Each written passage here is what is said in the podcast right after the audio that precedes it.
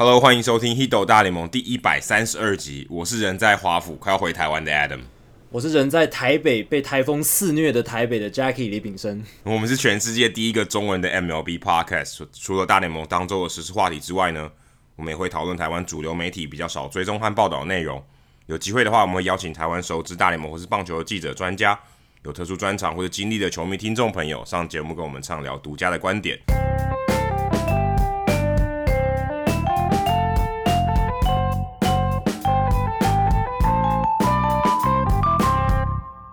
那这一集其实已经是呃，在录音的时候，球季已经例行赛球季已经结束了。那在这一周呢，其实还蛮多人丢了工作，而且可能也很多人快要丢了工作啊。现在一般英文就是说 hot seats 嘛，很多人都坐在这个很热的椅子上，感觉快坐不住了啊，快要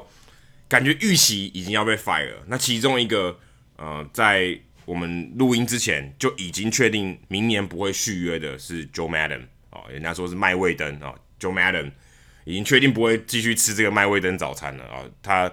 Theo Epstein 觉得这五年 OK，我们不续约了，也算不。其实严格讲起来，技术上来说，他并不是被解雇啊，也不是我们一般说被 fire，因为他其实合约就走到这。可是以他的这个呃过往的带给小熊队的资呃成就，还有他的资历，这一这个不续约，感觉上蛮像是被 fire 的，因为。某种程度上是投给他一个不信任票啊，就觉得 OK 可以了，可以了，可以了，那你差不多了，你你该走了。不过 Joe Maddon 他其实走了，应该也还算是我我个人觉得啊，是不意外，但是也不会到很难堪啊，只是不会说你好像搞得一塌糊涂啊，一团乱啊走了。因为其实 Joe Maddon 在这五年的时间，二零一五年到二零一九年。其实他中间拿了一座一百零八年以来的冠军，而且他整体来讲，他的胜率其实也不差，五成八二，其实算很高诶。如果你五成八二来看，四百七十一胜，三百三十八败，五成八二的胜率，其实，在任何每一年平均下来，他应该都是一个季后赛球队哦。其实算是相当不错的成绩，但是五年到了不续约，所以 Epstein C.O. Epstein 小熊队的总管可能觉得，嗯、，Madam 不适合现在继续做下去，但是 Madden 一走哦，我相信他很快，如果他还愿意的话，他很快就会找到下一份工作。甚至有人传出说，诶，洛杉矶天使邀请他，可能要邀请他回国，可能在我们录音的这一天啊，美国时间的周一时间，Brett Ausmus 可能就会被 fire，因为 Brett Ausmus 其实是签一个两年的，如果没记错，应该两年的合约，复数年的合约啊，相对是有保障一点。但是因为 Madden 一走，呃，这个。这个我们说教练的大风吹，music chair 开始 开始开始移动了。Ausmus 可能他的椅子开始变烫了啊，可能可能我我预期啊，应该 Ausmus 也会也会被 fire，因为看起来现在这个传出这个风声，Maddon 很有可能真的会去接天使队的总教练，因为你可以看到他以前把小熊队带起来啊，我相信啊 Appler Billy Appler 在天使队的总管也可能希望 Maddon 可以把这一支。诶，有有有一些人才的球队，把它带成一个季后赛球队，就好像当年的小熊队一样，需要人家推一把。感觉 Madam 是蛮适合在这个阶段去做这个工作的。他可能他的你说他很像魔术师嘛，他最他最厉害就是把这个好像快要到季后赛的球队，或者差一点点可以到季后赛的球队，把他推进去，甚至拿到冠军。之前的光芒队，现在小熊队，我觉得 Madam 可能都还可以做到这一点。那 Clean Hurdle，Clean Hurdle，海盗队的总教练，他离开可能就没有这么，我觉得不在大家预期之内哦，就觉得海盗队没有什么，至少没有什么战绩的压力啊。为什么 Hurdle 就在这个时候还在合约中间的时候就已经离开？而且他其实，在海盗队一做也做了九年呢。其实你可以看到他之前如果没说，应该二十二年嘛，二十一年的时间都没有打进季后赛，在 Hurdle 带领之下，哦，加上。你如果看过《Big Data Baseball》这本书，里面讲到这些呃，靠布阵啊，或是甚至靠声卡球这些东西去做呃改造整个海盗队。Hurdle 其实也算是在海盗队有留下一些东西，而且呃在海盗队也算是把这些球员带起来。但是最近这几年真的打得不好，感觉上我觉得啦，我觉得 Hurdle 比较跟 Maddon 不一样，他比较像这个战绩不好的一个代罪羔羊。他们甚至认为去年找来 Chris Archer 以后。诶，海盗队今年看起来有一点点机会哦，可能是一个季后赛边缘的球队，但最后打的也也哩哩啦啦，最后这两个月啊闹了一大堆休息室场场外的东西，Vasquez 的这个这个案件啊，整个乌烟瘴气的，好感觉 Hurdle 是一个戴罪羔羊。Jacky 你自己怎么看 Maddon 跟 Hurdle 这两个人离开，就是等于等于就是 OK，就是两个人都算是被 fire 了，对情绪上来讲都是被都是被解雇。那你你觉得这两个人？他们离开的原因，或是在这个氛围之下，他们离开的到底真的只是一个戴罪羔羊吗？还是还是还是觉得他们本来就应该要离开了？其实我蛮同意 Adam 对 Maddon 的说法，就是 Maddon 他在小熊队带兵的时间，其实呃五年下来胜率很不错，他的五成八二胜率是小熊队史总教练第三高的。所以我、哦、才第三高哦，那还蛮那就那那前面那几个前面两个是那种上古时代的，所以正确来说，哦、对以就是近代棒球来讲，Madden 是小熊队史胜率最高的总教练，所以他真的是带兵带的很成功。你可以说 Theo Epstein 跟 Jed Hoyer 已经炒好了很多的菜，然后呢，在二零一五年的时候把这一批好的选手给他，然后他再去把他诶、欸、点缀一下，然后让他们变成一个呃世界大赛的球队，可是。他们至少这五年来，诶、有四年的战绩都在九十胜以上。当然，拿冠军那一年超过百胜例行赛的战绩。那今年其实他们一直到最后都还是有竞争季后赛的机会，只是到最后真的有一点，有点像二零一一年红袜队到后面崩盘的味道啦。当然，二零一一年的红袜队那崩盘是更严重，不像呃小熊没有像他们那么严重，可是有一点类似的味道，就让人感觉蛮可惜的。但是 Joe Madden 就像 Adam 讲的，其实。我觉得他不是弄弄糟了一桌菜，然后呢，整个留下一个烂摊子、烂尾，然后这样走人。他没有，他们这一个不续约，我觉得就是 Theo Epstein 觉得，哎、五年的时间到，然后呃，球队这几年下来，虽然战绩没有到特别烂，可是好像也没有新的突破。那在这样的情况下，可能需要一个新的声音进来，也不是说 Madden 做、欸。如果如果季后赛前面这这一段时间，就是。他们如果真的有打进季后赛，你觉得还会选择不续约？我觉得如果没有拿到冠军，我觉得都会都会不续约。就是我觉得就是他们已经走到一个嗯，两造的关系已经走到一个可以画下句点的地步。就是我觉得这支球队他们需要他们需要一个新的声音、新的领导方式。那所以等于 Madden 只有拿下冠军才能继续续约。我觉得应该是这样。你看，连 Dave Dombrowski 他。当然他是总管不太一样，可是他前一年拿到世界大赛冠军，隔一年也是不续约，也是走人，所以这种事情真的是很难讲。但我个人觉得标准，这标准有点太，这工作很难做，标准。因为小熊跟红袜队一样，都是这种传统名门，而且呃，小熊以前是呃很可爱的输家嘛，但我觉得现在已经不是了。对对对，现在已经不一样了。现在所有小熊迷对小熊队的标准之高，对不对？好像每一年都要竞争力非常强，然后。如果输给红雀就非常不爽，就是呃以以前红雀赢好像是理所当然，但现在不一样，整个氛围不一样，所以我觉得呃 Joe Madden 可能是在这样的情况下，小熊给他不续约的这样子一个情况。但就像 Adam 提到的，他不怕缺工作，而且 Theo Epstein 其实他今天是跟 Madden 一起面对记者的，所以就是并没有。那种跟总管交恶，什么两两边闹翻之类，他们的关系是还还是维持很好的，就和和平离婚这样，对，和平的分手这样子。那 Theo 也说，Joe Madden 现在到了自由市场，他会掀起一波大联盟的球队的抢人大战，一定是会有工作的。那刚刚 Adam 提到的天使队就是一支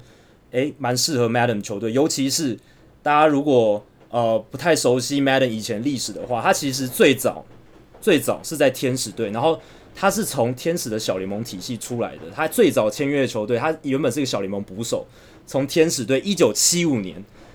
然后呢，他在小联盟打不好，所以他转任教练，当球探，当小联盟教练，一路干到大联盟体系的板凳教练、三垒指导教练。他是从一九七五年到二零零五年，整整三十年的时间都在天使队，所以他在天使队的时时间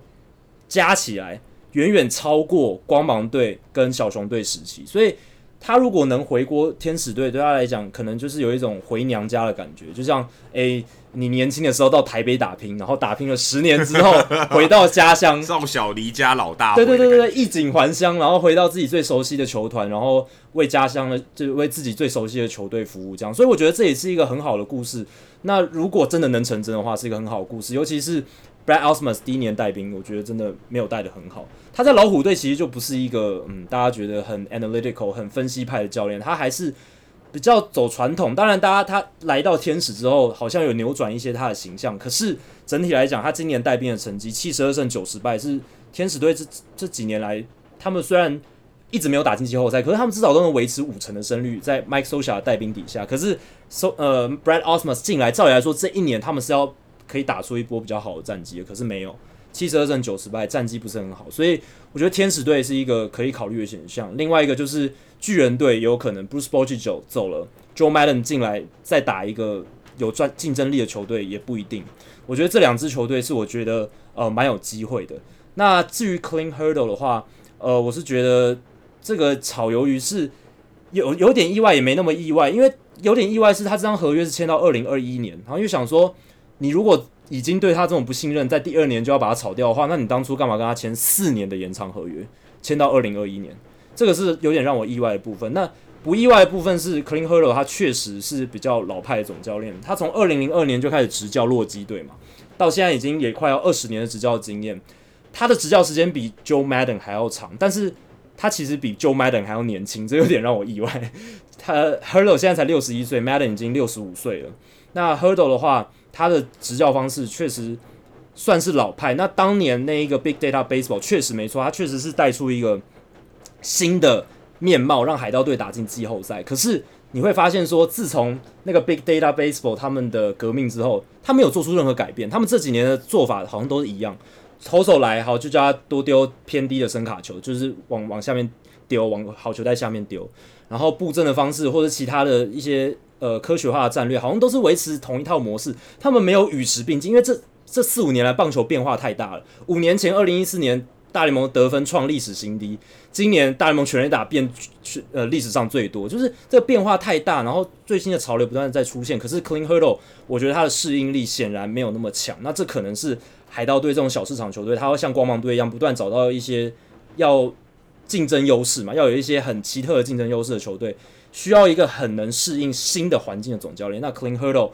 我觉得他没做到这一点，所以呃，而且加上 Adam 刚才提到的，就是球队到最后其实被搞得有点乌烟瘴气，而且他蛮鼓吹那种球员去用触身球报复对方丢触身球这种行为。这这之前有聊过这个，对，这之前有聊过了，所以这个这个这个氛围其实不是很好，这个球队的文化其实不是很好，所以我觉得 Clint Hurdle 呃，被炒鱿鱼，一方面有点意外，一方面也是蛮。没有很意外的。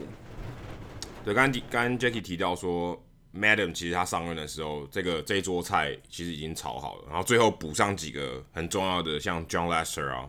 Cole Hamels 这些人，然后补补上来，是很重要的一些怎么样战力上的提升。那也都是我们之前有聊过，呃，这些以年轻野手，然后比较资深的投手去搭配的这这个这个这道料理啊，比较像是一个比较目前看起来比较成功的料理。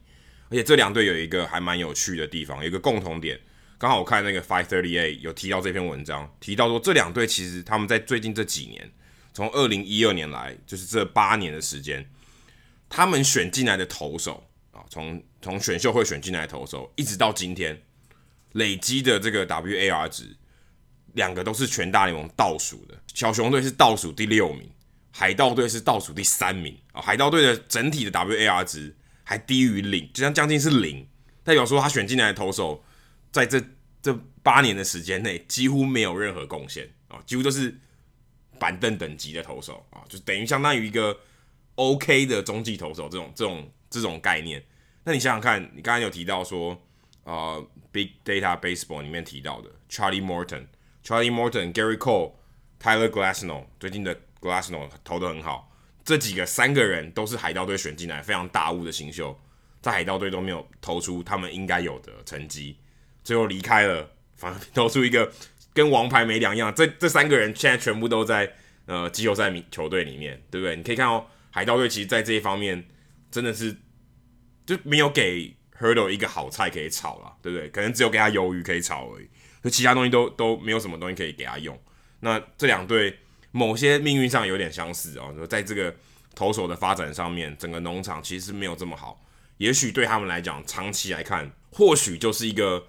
这些总教练诶，他没办法做得很久的原因，因为他没有一没办法一直有好的这个新秀的投手可以可以使用，可以补上来，所以这个是会有一个，这会是有一个周期的嘛，因为你签好的大物的呃资深的投手，他总是会合约到期嘛，对不对？会会走下坡，那你可能你的战绩也随之就会有影响，所以我觉得这个也许是，嗯，更长远来看，可能他们两个人。必然会走到这一步啊，工作留不住的这个情况，或许跟他整个这个球队的系统也是有一些关系的。结果就在节目录完音大概两个小时之后呢，美国那边就传出消息说，天使队把总教练 Brad Ausmus 炒掉了。所以，呃，我跟 Adam 之前听到的消息看来都是蛮真实的哦。那一开始其实是 ESPN，呃，我最喜欢的记者 Buster Oney 他传出这个消息，那看来他的报道是没有错。而他也是第一个要发布这个消息，就是天使队确定炒掉他们的总教练 Brad Ausmus。那接下来他们要寻找新的总教练人选，会怎么选，就非常有趣了。好，另外讲到我们刚才讲到发展啊，其实红袜队去年的总冠军啊，今年确定已经没有季后赛可以打了，也成为也确定成为这个世纪以来都没有可以连霸的球队了，哦，也算是一个非常非常非常非常不可思议的一个情况，一个生态，因为在 NBA 不会有嘛。在 NFL 也不会有，NHL 也很也很也会有连霸的情况。可是棒球你要连霸，在这个世纪，目前看来是还没有发生过，真的非常非常难。红袜队没有连霸，现在也也考虑哦要开始省钱了哦。他其实是有一些机会可以去省钱的，因为他们最近两年这个团队薪资基本上都是联盟数一数二，都在两百三十个 M，就是两两亿三千万的这个薪资总额上，其实是非常可观的哦，可能是。光芒队的好几倍吧，是好几倍哦，对，等于他们可以养好几支光芒。光芒今年开季的团队薪资是六千万美金。对啊，那多少倍？四倍，四倍，超四倍。对啊，将近四，不到四倍啊，将近四倍，可以，你可以养三点五支光芒队，三点五支季后赛球队。如果你你你把那些钱用得够好的话，但是就以单就以球员薪资来看，是非常可怕的。所以这个钱这个量是非常大，而且他们又不像道奇队。好像年年的这个竞争力又很强，所以道奇队当然有他更厉害的地方。但红袜队今年没有打进季后赛，所以开始把这个脑筋动在动到呃节省这些支出上面。那 Mookie Betts 啊，成为他可能是第一个开刀的对象，因为目前看起来他还在最高点啊，还算是高点了，虽然有一点点往下。今年的表现没有像去年 MVP 这么好。那 Mookie Betts 可能会有可能传言是有可能会在这个休赛季。看可不可以找到下家哦，愿意交易他，或甚至说 J.D. Martinez 啊、可能目前看起来他自己蛮想要逃脱合约，肯定要离开红袜队。那如果他们两个都离开，或许红袜队想要把这个薪资的门槛降低在奢侈税的门槛之下，也许是有可能会发生的事情。那 Mookie Betts 我觉得离开的话，可能是真的。我觉得比起 J.D. Martinez 离开，先不讲说战力上的影响啊，我觉得对于球迷来讲哦，是一件有点难、有点难为情的事情，因为好不容易你养出一个看板人物，然后还达到 MVP，在他生涯高峰的时候拿到帮助球队拿到总冠军，你会觉得有点难为情，说哦，我过一年我就把它交易掉了。好，有有人把它拿拿来当做 Baby Ruth 嘛，这 Baby Ruth 对不对？Baby 鲁斯当年帮红袜队拿了冠军以后，隔年就就拿去卖掉，所以才后来有那个 Baby 鲁斯魔咒嘛，有点像这种。这种感觉就是你好不容易有一个自家养成的明星啊，结果你把你想要把选择把它卖掉啊，对于对于整个城市或球迷的这个 fan base 来讲，其实是感觉蛮蛮伤心的。我我自己身为红花迷，我觉得你会走到交易要想要交易掉 Mookie Betts 这件事情，他也不是说像 Bryce Harper 寻求一个非常非常大合约，甚至 Mookie Betts 现在也还不是自由球员嘛，所以。这个钱的方面可能还不是这么一个，做一个好像一个数目啊摆在你眼前，说你一定得吃下这个数目，不是，你反而是有点像说，哎，你未来会太贵哦，所以我现在我现在就要放弃你的这种感觉，其实蛮难为情的。Jacky 你自己，你你身为一个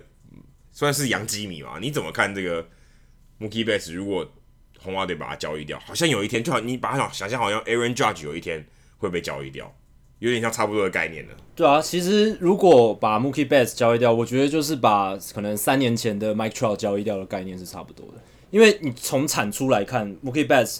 真的是至少他从二零一四年上大联盟以来，唯一能跟他比较的就是 Mike Trout。从二零一四年 Mookie Betts 上大联盟之后，根据 Baseball Reference，他的 WAR 值是四十二，Mookie Betts 只有这段期间只有 Mike Trout 的 WAR 值比他高，是五十二点五。Mike Trout 当然是他在他自己的层级里面，可是 Mookie Betts 确实是从二零一四年到现在大联盟最顶级的球星，不论打跑手，他都是最顶尖的，都是。很 dynamic，很让人觉得看，而且也很也很美观嘛。就是至少你在看球的时候会觉得他是一个很好看的球员，然后他的产出也是非常惊人。而且你很难想象一个身高这么矮的，不到一百八十公分的球员，然后他的身体协调性好到他的产出可以达到全世界最顶尖棒球员的等级。所以如果把他交易掉，就等于是交易掉这一种历史性 franchise player，可能。一个一整个世代只会有这么一个的球员，所以如果我是红袜队球迷，我绝对是不希望红袜队交易掉 Mookie Betts。可是如果红袜队不交易掉 Mookie Betts，他们要怎么样把自己的团队薪资压在新就是所谓的奢侈税门槛之下？因为他们现在团队薪资如果不包含明年要薪资仲裁的球员，已经有一亿五千万美金的合约薪资，明年是确定一定要付一亿五千万美金哦。所以，Mookie Betts、Jackie Bradley Jr.、Eduardo Rodriguez 明年薪资仲裁的薪水都会暴增。ERA、Eduardo Rodriguez 他今年投的非常好，尤其是传统数据的表现，他胜投拿的非常多。所以，十九岁，对他在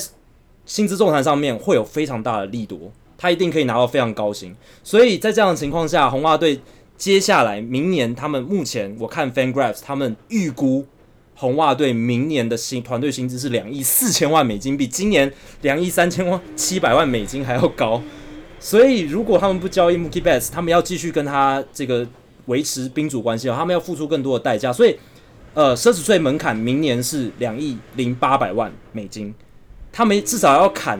比今年砍大概三三四千万美金，才有机会呃压在这一个奢侈税门槛之下。所以，如果不动 Mookie Betts，真的很难。那再来就是 JD。J.D. Martinez，J.D. Martinez 他受访的时候是说，他不排除可以去不同其他球队，因为他这几年其实来来去去很多球队。然后记者就问他说：“诶、你觉得这样怎么样？”他就说：“诶、其实我不在，我不介意说一直换球队，我还有点喜欢。”所以这样听出来，他的意向可能就是他希望，诶、也许有机会的话可以跳脱合约。他剩下的合约是三年六千两百四十五万美金。那他这一张合约原本是五年一亿一千万美金。所以他跳脱的话是等于就是跳出三分之二，那但是这样的情况之下，他要考虑的是他能不能在今年的自由球员市场上拿到比三年六千万美金、六千两百万美金这样的条件更好的条件。要考虑到的是他已经三十二岁了，然后他今年的打击还是非常好，没错，可是已经不像他前两年这么那么出色、那么顶尖啊，那么顶级，还是有一点点小落差。那有些球队也会。担心说他的手背、他的跑垒一定还会再下滑。那打击如果产出没能维持高水准的话，是不是会亏？虽然 Nelson Cruz 让我们看到这几年其实呃老的球员、老的打者，他还是有常年稳定产出的价值，潜在的这个可能性是有的。可是。J.D. 会不会是那个人？不太确定。但 J.D. 可能是一个好的打击教练。对，你你想到你你你可能付一份薪水，你有但大家有两份工作要做。对，Mookie Betts 可能就是在 J.D. Martinez 来的这这个加成效果底下变得更强。这个大家没办法用呃科学化的数据去佐证，可是这是很多我们在媒体上的报道有看到的。所以如果红袜队他们想要压低在奢侈税门槛之下，我觉得 Martinez 跟 Betts。Martinez 第一个跳脱，然后 Betts 交易掉，这个才比较有可能性说他们真的可以压低在奢侈税门槛之下，不然我会觉得这个只是他们在说说而已，因为太难了。就我刚刚讲的，他们预估薪资已经两亿四千万美金，你至少要砍三四千万以上。如果不动这两个大明星球员，我觉得实实实在做不到。虽然他们今年呃今年球季结束之后有蛮多自由球员的，摆脱了 Rick Porcello 的合约，Mitch Moreland、Steve Pierce。还有呃，Jhoulys Chacin 这个季中交易来，这些都会变自由球员，没错。可是至少如果他们明年还想保持一定竞争力的话，要压低在两亿八百万美金，我觉得是有困难的。那接下来就看他们会怎么做了。因为其实真的红袜队能能端出去跟别人交易东西，坦白说也真的没有，农场太烂了。Chris Sale、David Price，你不能说他们没有那个价值，可是问题是他。目前看起来并不是并不是很可口啦，合约太贵，对，合约太对合约太贵，然后那个很留着用很好用，可是交易掉很难交易，因为没有那个没人家不会觉得他只可能会衰，可能只可能会衰退或维持平盘，人家觉得这个风险太高，不太用，而且他们这几年的伤病史太丰富。对啊，目前看起来真的就只有 Mookie Betts 好像是可以换到很大包东西的。而且 Mookie Betts 换的话，他一定可以换到整个，就是让他们农场整个从最烂可能跳到直接中前段班等级。如果真的要换的话，对啊，可能可以换到呃两三个百大新秀的这种包裹，包在一起的，哦，包在一起的，然后还配搭配一些其他的配菜。所以刚才提还提提到 Mookie Betts 其实最在最近这个球员工会公布的这个呃球衣的这个排行榜里面，其实还卖的比 Trout 好。对啊，所以其实你可以你可以看得出来。对啊，其实你可以看得出来，搞不好 Mookie Betts 在场外的这个价值啊，搞不好比搞不好比 Mike Trout 还好一点。我说，你说但 Mytro 很厉害啊，Mookie Betts 在成数据成绩上没有他这么好，可是，在场外他卖的东西可能卖的比 Mike Trout 还多啊，因为可能红袜队这个 fan base 稍微比比天使队大一点，或是喜欢 Mike Trout 的人相对比喜欢 Mookie Betts 的人少一些，所以，对啊，也不知道。我我这个人情感上是不希望 Mookie Betts 走啊，那但是看起来也没有什么希望大家，就例如说 Chris Sale，哎，我们重签一个合约好不好啊？降低一下薪资，对不对？让 Mookie Betts 留下来。哎，这个这个其实在美式足球，Tom Brady 是这么做过，所以其实嗯、也很难说，对不对？其实搞不好可以啊。如果大家真的觉得 Mookie Betts 很想留下来，说明这几个老大哥说，哎，我们还是领一样的钱，但我们合约往后一点嘛，对不对？我们是把这个至少这个奢侈税的门槛可以度过，或许或许也是一个解套方法，不然 Mookie Betts 看来看来是走定了啊，就真的也是没有办法。刚讲到一个喜欢不喜欢球球迷喜欢不喜欢的事情啊，这这个礼拜我觉得发生一件真的我个人觉得蛮离奇的事情啊。我我一开始是从 Jordan 哦，就是我们之前的节目来宾 Jordan 的这个现场直击的报道看到这个新闻，后来才发现哇，原来 Mike Miner 这个事件闹得这么大。九月二十七，台湾时间九月二十七号的时候，Mike Miner 为了追他两生涯单季第一次啊两百 K 的这个时候，这个这一场比赛，其实他已经投的非常认真，他已经投到九局上了，还在投啊。以一个呃伤病史相当丰富的人来讲，你根本不应该投到九局上，你在玩命啊。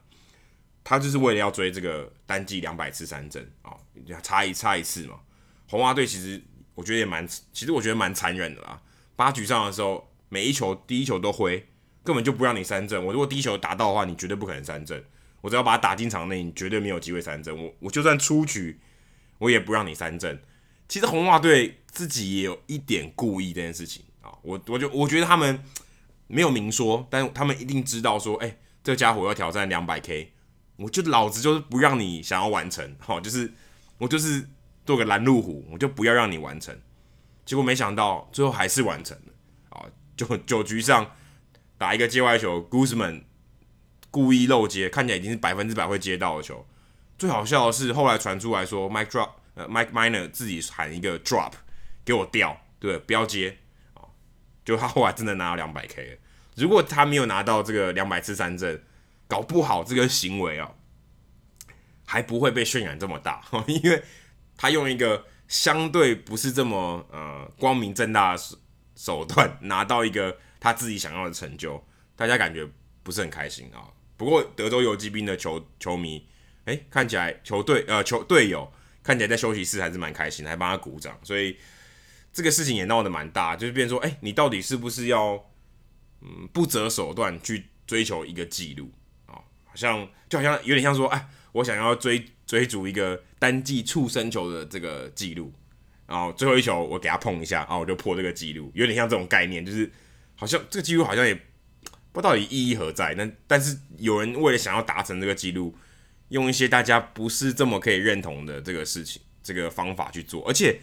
你叫一个很普通的接外球，明明一定可以接得到的，就在边线旁边一点点，基本上百分之百会接到，不接到可能会被记失误的那一种。你还让在大这个大庭广众、众目睽睽之下。你让他掉啊，这这有点做的太太明显啊，也感觉好像有真的有损有损这个运动家风度啊，就是我们说你这个没有真的光明正大去追逐的一个记录，而且真的两百 K，坦白说有这么重要吗？对啊，我自己觉得追两百 K 追成这样是没有什么意思。对 Mike Miner 选手他个人来讲或许重要，但拉大视野，单季两百 K 真的不是什么重要的记录啊。今年大联盟五十九个投满一百六十二局的投手，就是可以竞争防御率王资格的这样的一个资格。其中五十九个里面就有二十三个人达到两百 K，所以基本上你只要你只要累积的局数够长，在在这个年代三振满天飞的年代，你只要累积足够的局数，你一半的投手基本上都可以达到哦单季两百 K，而且今年二十三个人达到两百 K 也是大联盟史上最多的。从如果从二十世纪开始起算的话，一九零零年开始起算，单季二十三人两百 K 是大联盟史上最多，所以。追成两追两百 K 追成这样，我个人觉得真的是没有什么意思。而且 Mike Miner 他是赛后他自己承认，就是他是叫最大声的，他叫 Ronald Guzman 游击边一垒手不要去接那一球。一垒手 Guzman 他其实是准备好已经要接了，直到最后一刻听到旁边有 Mike Miner 的声音在喊，然后竟然连捕手也在喊，就是 Mike Miner 捕手也在喊，所以造成他最后一刻还是决定不接，然后那一个不接让他被记了失误，Ronald Guzman 被记了失误。所以这个事情其实也某种程度上也害到了 Guzman，，但 Guzman 他自己也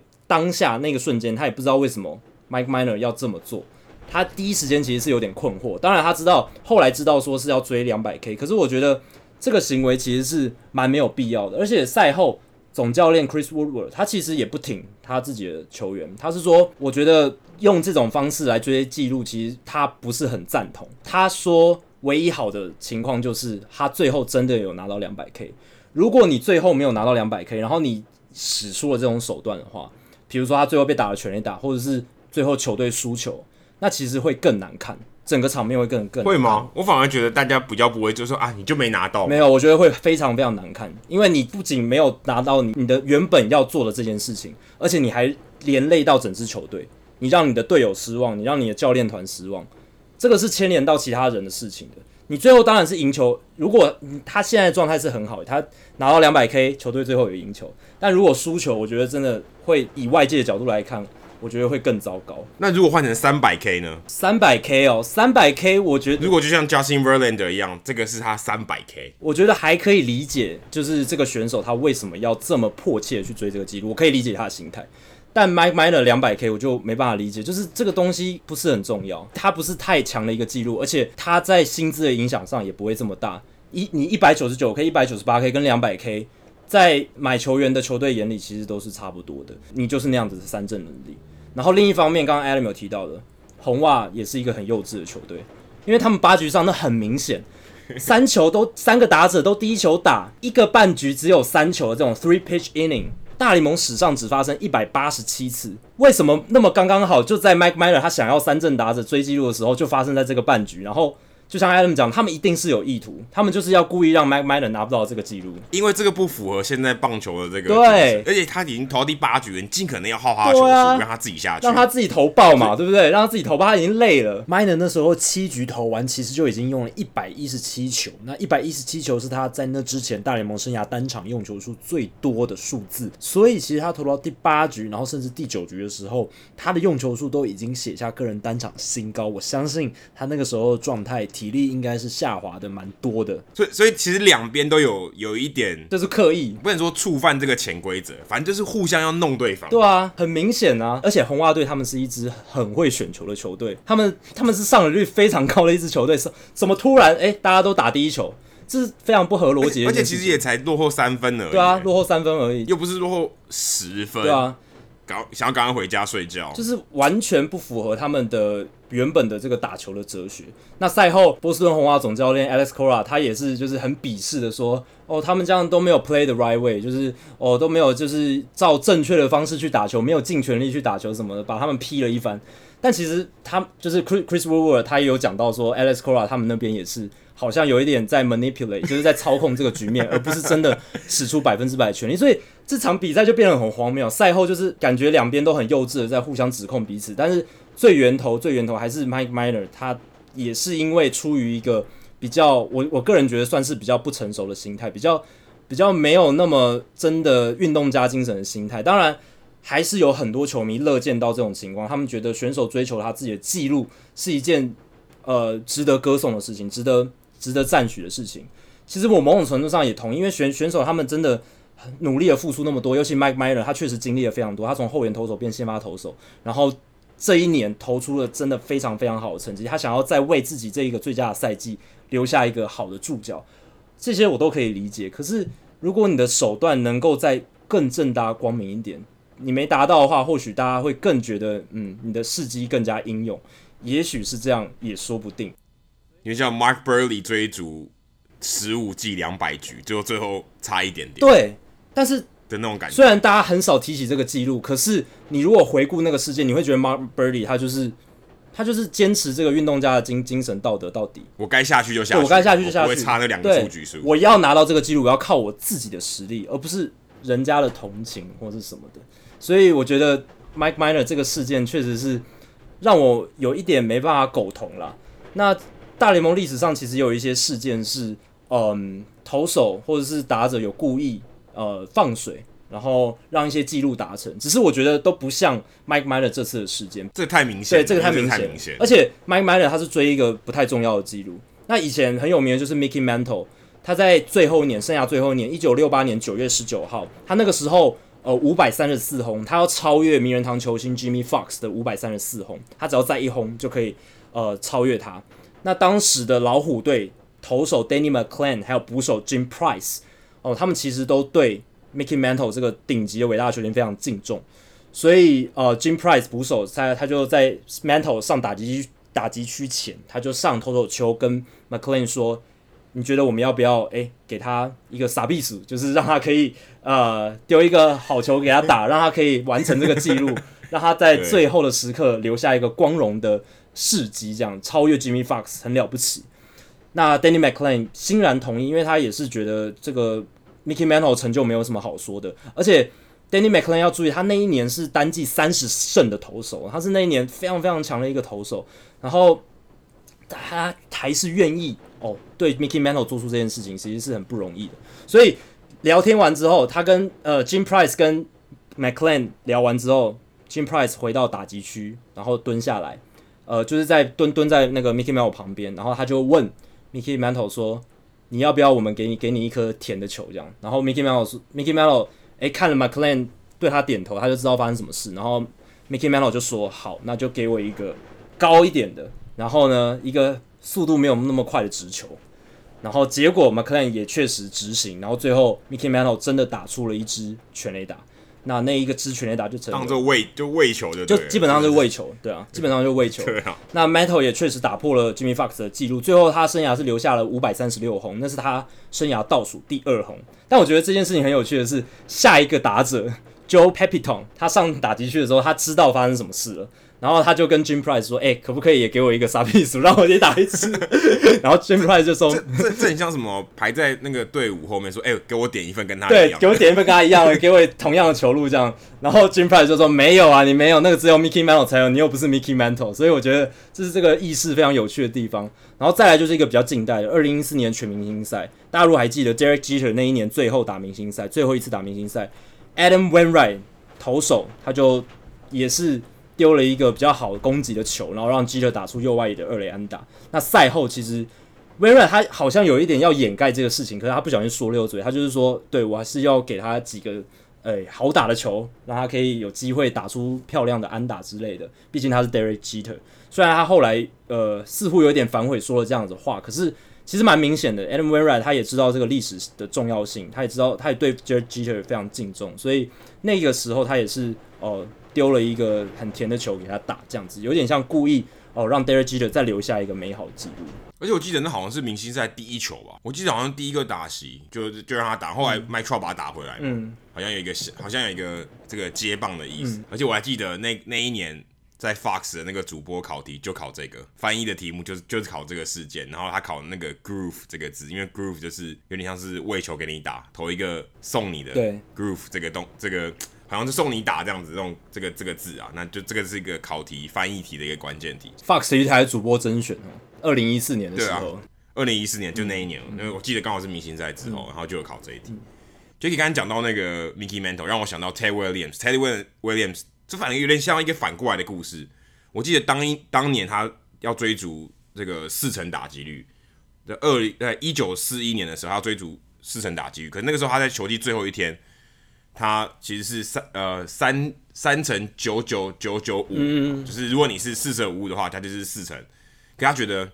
这不行，就是我要真的是成为正正当的四哥男，所以球季的最后一天其实是一个 double header。嗯，他其实大可说我都不要打，因为如果八个打，如果我八个打席，可能我九个打席，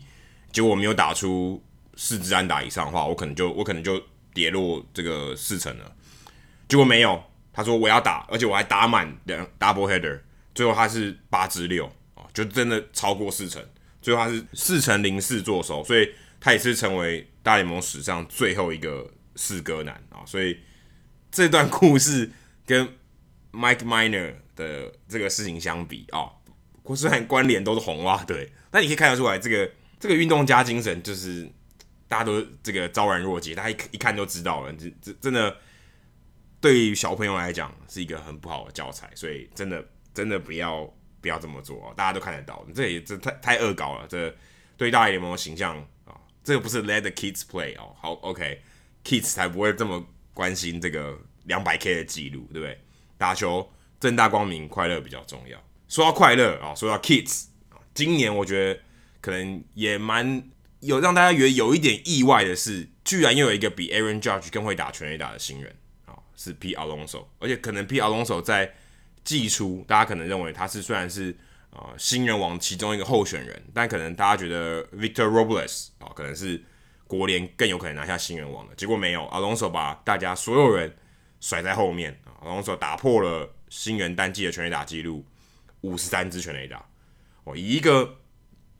以一个新人来说，他在、嗯、我们可以说全垒打最盛行的时候破了这个纪录。感觉上是，感觉上是蛮合理的啊、就是他的确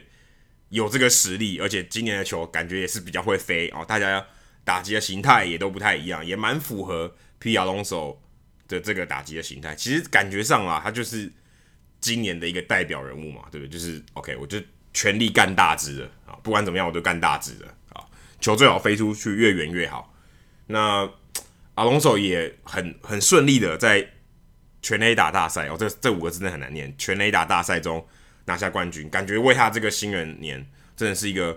所以算是就是全垒打，所有东西都是全垒打哦，帮帮助他这个新人年有一个很好的这个故事性哦。的比较龙手也算是现在 David Wright 后 David Wright 实习哦，大都会的一个全然的新的希望。我觉得大都会球迷今年应该算是蛮开心的，虽然没有打进季后赛，但其实他们小他们的成绩还比小熊队好。对啊，这这点你会觉得令人觉得蛮意外，也比费城人还好。坦白说，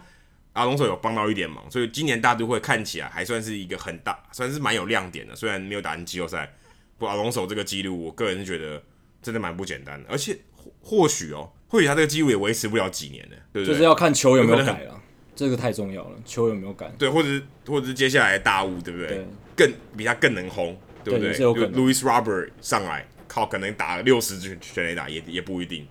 所以阿隆索这个记录，你看 Aaron Judge 才创才几年前，二零一七年，两年前嘛，年对，两年前创了这个记录，马上就被打破了。当时你可能觉得哇，这个可能这个记录很难破了，就没想到阿隆索两年后就破了。对啊，其实最近三个大联盟单季新人的全垒打记录，都是出现在大联盟用球怪怪的那一年。一九八七年，Mark McGuire 他单季四十九轰，树立了新的新人全垒打标杆嘛。那一年其实大联盟的用球也是被质疑，因为那一年大联盟的整体的全垒打数量也突然的暴增，隔年又突然的下降。那那一年大家就称为叫做 Rabbit Ball Era，就是像兔子一样会跳的球，Rabbit Ball Year 那一年。那后来二零一七年大家都知道，二零一七年也是大家都发现说，哎，球好像有问题，球变得比较弹。然后那一年，Aaron Judge 也变成单季呃新人全垒打最多的纪录保持人，五十二轰。然后来到今年，今年的全垒打球这个用球，大联盟用球又更空空气呃阻力系数又更低，又会更会飞。然后结果今年，诶，Pete Alonso 也打破这个纪录。其实我觉得这对球员这些创纪录的球员蛮不公平的，因为他们其实我觉得啦，Maguire、Judge 或者阿龙走他们都是货真价实，真的很会打全垒打。可是当可能二三十年之后，大家回顾这些记录，大家都会说啊，那一年是 Rabbit Ball Year 啊，那一年是哦全垒打暴增的那一年啊，二零一九年全垒打写下那个时候大联盟史上的新纪录，其实哦可能都要打上一个问号，就是他们的记录到底是不是哦货真价实，要打上一个问号，就是会对这些球员蛮不公平的。可是没办法，他们就是在这个年代。呃，创下了这个记录。大联盟今年算攻逢其算攻逢其攻逢其胜啦。其实我们这个成语有点乱用。我们之前有聊到说，其实球变弹其实是不会影响这些真的很会打全垒打的打者的，因为像 Stanton、像 Judge、像 McGuire，对啊，他们其实球不管再怎么弹，他才不差那一两排嘞，啊、他打到十排之后，对啊，那只是帮助他把全垒打打得更远而已。但其实他的球基本上都会变成全垒打。那全全垒打变弹，这些球变弹是帮助到那些中产阶级可能。本来只能打十几支、二十几支的，他很多全垒打打到警戒区，现在打打到警戒区，然后变变成全垒打了。这种是受到帮助最大的，所以我觉得对 Judge 呃或者是 McGuire，或者 Judge 呃皮达龙走有一点不公平啊。不过你看今年的全垒打数据，呃，洋基跟双城队都突破单季的三百轰，大联盟史上头一遭有球队单季三百轰，双城队最后获胜三百零七三百零七轰打。打赢了洋基队三百零六轰，那大联盟今年的总全垒打数是六千七百七十六支，然后整体的 OPS 是点七五八，跟五年前二零一四年比较，二零一四年四千一百八十六支全垒打，然后那一年的 OPS 是点七零零，所以在短短五年间，大联盟整季的全垒打数量成长了两千六百多支，等于是百分之五十，平均每一场多一支，对啊，几乎每一场都多一支。现在平均一场，我刚才那样算了一下，平均一场一点八九五支，相当于两支。对，很夸张的。一场打两支哦，一场就要出现两支全垒打。不管所有的队伍哦，对啊，你想马林鱼对老虎也是打两，假设平均啊，对，也是打两支，你就觉得哇，这很离奇耶。而且你看，你在二零一四年，如果你是一个 OPS 在点七零零以上的打者，你就是高于联盟平均了。可是你在今年的话，你要到点七五八以上，你才是一个高于平均的打者，所以那个标准一直在改变。以前我们可能觉得啊，OPS 点七五零就是一个不错的打者了，可是现在你可能要点八零零以上才是一个不错的打者。这个标准都因为整个用球的改变，整个联盟整体进攻环境的改变，出现非常大的变革。那大家评价球员的时候也会有不一样的思维。那我觉得皮亚龙走这个记录还有一点值得提的是，他在打破纪录五十三轰那场比赛，他在隔一个半局上场守备的时候，镜头有带到他，其实就是一直在想这件事情，然后他就流下男儿男儿泪，其实是还蛮感人的。你可以看到他脸上是笑中带泪，就是他一边在想这件事情是一个很开心的事情，可是他一想到说，哇，这个成就有多么得来不易，大联盟第一年就打破了大联盟历史记录，然后他原本其实是一个。本来一直没有被看好的新秀，他是到二零一八年在小联盟打出成绩，才真的被重视。所以这么辛苦，而且他在高中的时候其实是没有被选中的，选秀其实是完全没有被选到，他完全没有被选到，是到大学他才崭露头角。所以这样一路走下来，然后他也算比较晚上大联盟，最后成就这样子的数据跟成绩，其实是看到那一幕其实是蛮感人的。哎，他差一点就到了水手队，对啊。其实他寄出的时候，Cano 那一包，其实他有可能会到水手队，但大都会力保了他哦。现在打出这样的成绩，好，让我想到 Wilmer Flores，反正也是也是在场上哭了，但但两个人最后都没有被，对对，但最后都都还是留在了大都会。因为大都会球员是真的特别特别爱哭，还是怎样？啊、还是那个球场有特别的魔力，啊？只要站上站上去就会想哭。哎、欸，说到想哭，我觉得今年蛮多球队真的蛮想哭的。既然大联盟，你说已经真的是一个蛮 M 型的这个战绩的分布。你说百胜的球队今年就有四支，太空人、道奇、洋基跟双城；百败的球队也有四支，哎，其实很，你要想四支听起来很少，球队也不过才三十支，好吗？这样就有等于是有八队，它不是百胜就是百败。马林鱼、老虎、精英、皇家都是百败。马林鱼跟老虎，可能你会觉得在季前你会觉得他会百败，有蛮有可能。可是精英跟皇家，你也不至于觉得这么烂吧？我觉得好像应该没有到百败这种球队，百败很很烂。百败的话，代表你的胜率还不到三成七五。一般一个差一点的球队，大概四成上下，已经算是你后段班了。就是你已经该是可能是呃整个排名二十名以后了，就是后段班。可是今年这些烂的球队更烂。烂到已经好像就是真的在有一点像是在拼那个状元签的那种感觉，就是真的就是一般说的 tank 嘛，就是摆烂。这种我觉得反而这种这么 n 型化这种分布，对于联盟来讲是非常不健康的，因为你要想，你有四支球队的对战，只要任何球队对到这四支球队，他的票房可能都会很差。你要想哦，如果今天只要这个四个球队，他们不是彼此互相对战，一一天一天最多十五场比赛嘛，就有四场你会对到超级烂队，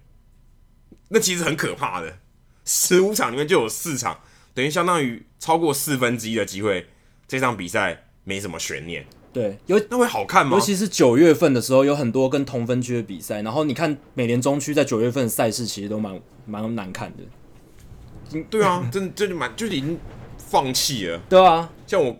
像我看那个印，我现场看印第安打老虎跟印第安打天使，天使还不是很烂哦，但也都是一面倒啊，就从头打到尾，完全抬不起头来那种那种打法，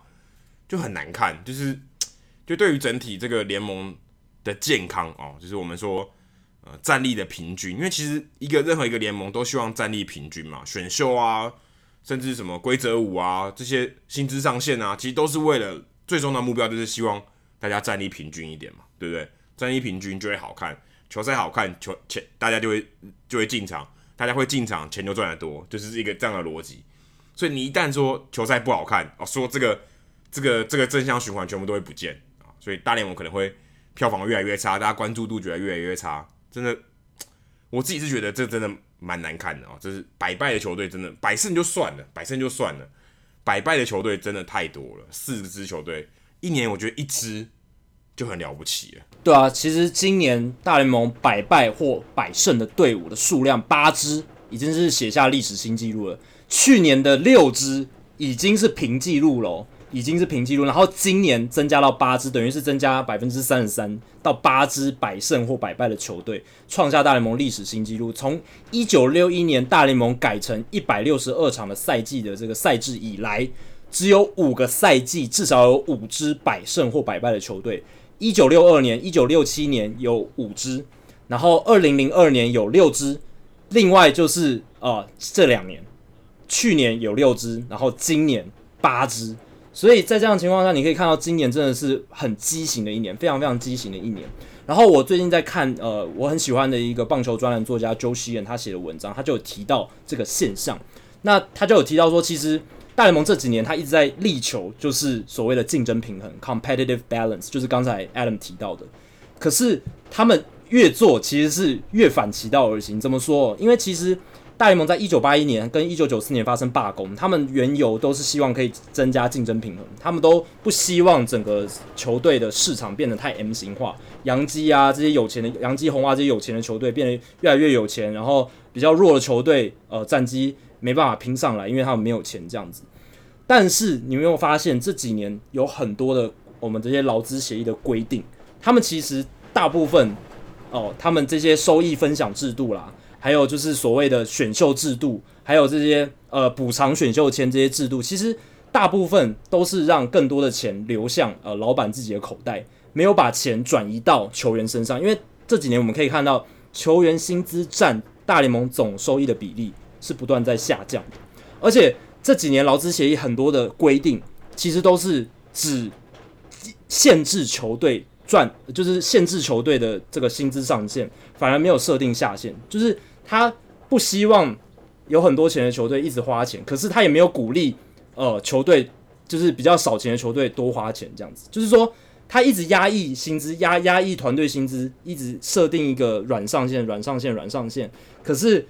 这些在底层的球队或者是中产阶级的球队，他反而越来越没有诱因去花钱。他也他因为他收到这些中大联盟中央基金的收益，他一直有呃免费的钱进来。然后反而就觉得哦，我不用去竞争，反正我也可以，我不用花钱去买球员，我也不用呃打什么战绩，我就可以赚钱了。那我干嘛还要去哦制造一个好的球队在球场上？我就这样子，我就可以赚钱啦。所以变成说那一些好的球队，他继续花钱，然后但是他也没办法花太多钱，他就一直维持好的战力，然后呢去打压那些哦弱队。那那些弱队，